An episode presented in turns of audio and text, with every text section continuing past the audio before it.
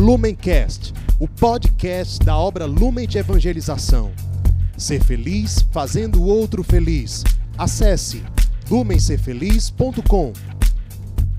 Olá, seja bem-vindo, meu amado irmão. Muito bem-vinda, minha amada irmã. É com muita alegria que estamos aqui hoje, dia 29 de maio, para juntos meditar o evangelho que a nossa amada igreja nos propõe. Para isso, iniciemos reunidos em nome de Deus que é Pai, Filho e Espírito Santo. Amém. Vinde, Espírito Santo, enchei os corações dos vossos fiéis e acendei neles o fogo do vosso amor. Enviai, Senhor, o vosso Espírito, e tudo será criado, e renovareis a face da terra. Oremos. Ó Deus, que instruíste os corações dos vossos fiéis com a luz do Espírito Santo, fazei que apreciemos retamente todas as coisas segundo o mesmo Espírito, e gozemos sempre de Sua consolação. Por Cristo, Senhor nosso. Amém. O Evangelho de hoje está em São Marcos, capítulo 11, versículos 27 ao 33. Então pegue a sua Bíblia e venha comigo. Naquele tempo, Jesus e os discípulos foram de novo a Jerusalém. Enquanto Jesus estava andando no templo, os sumos sacerdotes, os mestres da lei e os anciãos aproximaram-se dele e perguntaram: Com que autoridade fazes essas coisas? Quem te deu autoridade para fazer isso? Jesus respondeu: Vou fazer-vos uma só pergunta. Se me responderdes, eu vos direi com que autoridade faço isso. O batismo de João vinha do céu ou dos homens? Respondei-me. Eles discutiam entre si. Se respondermos que vinha do céu, ele vai dizer: Por que não acreditastes em João? Devemos então dizer que vinha dos homens? Mas eles tinham medo da multidão, porque todos de fato tinham João na qualidade de profeta. Então eles responderam a Jesus: Não sabemos. E Jesus disse: Pois eu também não vos digo com que autoridade faço essas coisas. Estas são para nós palavra da salvação. Muito bem, meus irmãos. Inicialmente, convido vocês a pegarem uma caneta, um lápis, um marca-texto e a grifarem o versículo 28, pois ele é o centro da nossa meditação de hoje. No versículo 28, nós temos duas perguntas: Com que autoridade fazes essas coisas e quem te deu autoridade para fazer isso? Antes de mergulhar um pouco mais no Evangelho, vamos expandir, vamos abstrair. Qual é o nosso conceito de autoridade? Geralmente, quando pensamos em autoridade, pensamos em alguém que detém sobre nós algum tipo de poder. Por exemplo, nós pensamos na autoridade dos nossos pais, na autoridade do, dos nossos professores, autoridade do nosso chefe, autoridade de um político, autoridade dos policiais, certo? Voltando para o nosso evangelho, aqui veja que São Marcos especifica quem questionou Cristo a respeito da sua autoridade, e foram três grupos distintos. Vejam só, logo no versículo 27, os sumos sacerdotes, os mestres da lei e os anciãos. Esses três grupos que questionaram Jesus a respeito da sua autoridade, eles eram grupos que detinham autoridade naquela época. Eles detinham autoridade religiosa, autoridade social sobre o povo judeu. Então, muito provavelmente esses três grupos, em algum momento, se entreolharam, um olhou para o outro e se questionou: quem é esse tal Jesus de Nazaré? Ele está falando em nome de quem? É em seu nome? E com certeza, cada um desses grupos respondeu que não. Então eles foram até Jesus e questionaram: em nome de quem? Quem te deu autoridade? Porque não fomos nós, certo?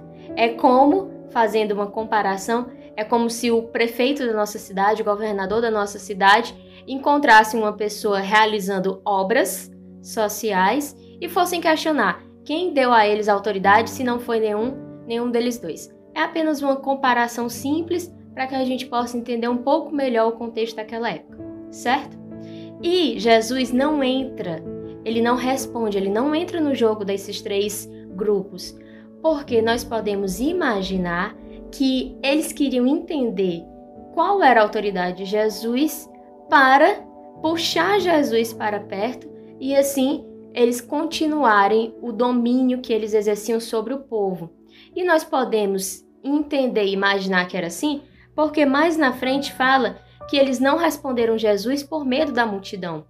Eles não responderam Jesus porque eles não queriam desagradar aqueles sobre quem eles tinham poder.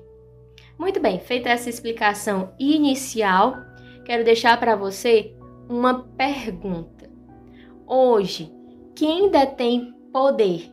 Ou melhor, quem é que tem autoridade sobre você? Quem é que tem autoridade sobre a sua vida? Vamos ficar mais especificamente com o versículo, 20, com o versículo 28, na segunda pergunta. Quem te deu autoridade para fazer isso? A quem você tem dado autoridade sobre a sua vida? Quem é que tem a última palavra? Quem é que, quando você escolhe, quando você silencia, quando você age, a quem você está tentando, buscando agradar? A quem você está buscando amar? Será que é Deus? Ou será se você tem dado uma autoridade a, por exemplo, ao seu esposo, aos seus filhos, aos seus pais, ao seu chefe. Não que essas pessoas elas não sejam importantes na nossa vida, com certeza elas são. No entanto, elas não devem ter sobre nós uma autoridade que cabe apenas a Deus. Deus que nos criou no amor e para o amor sabe quem nós somos. Deus sabe quem sou eu, Tatiana.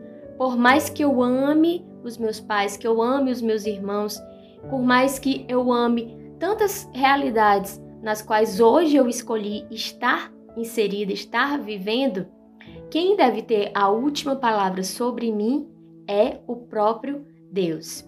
E no início eu trouxe a autoridade social, falei um pouco sobre a autoridade política, autoridade religiosa. Talvez em algum momento nós pensemos assim: eu não reconheço a autoridade do meu pai porque eu não o escolhi para ser meu pai. Ou talvez nós pensemos: eu não reconheço a autoridade desse político porque eu não votei nele.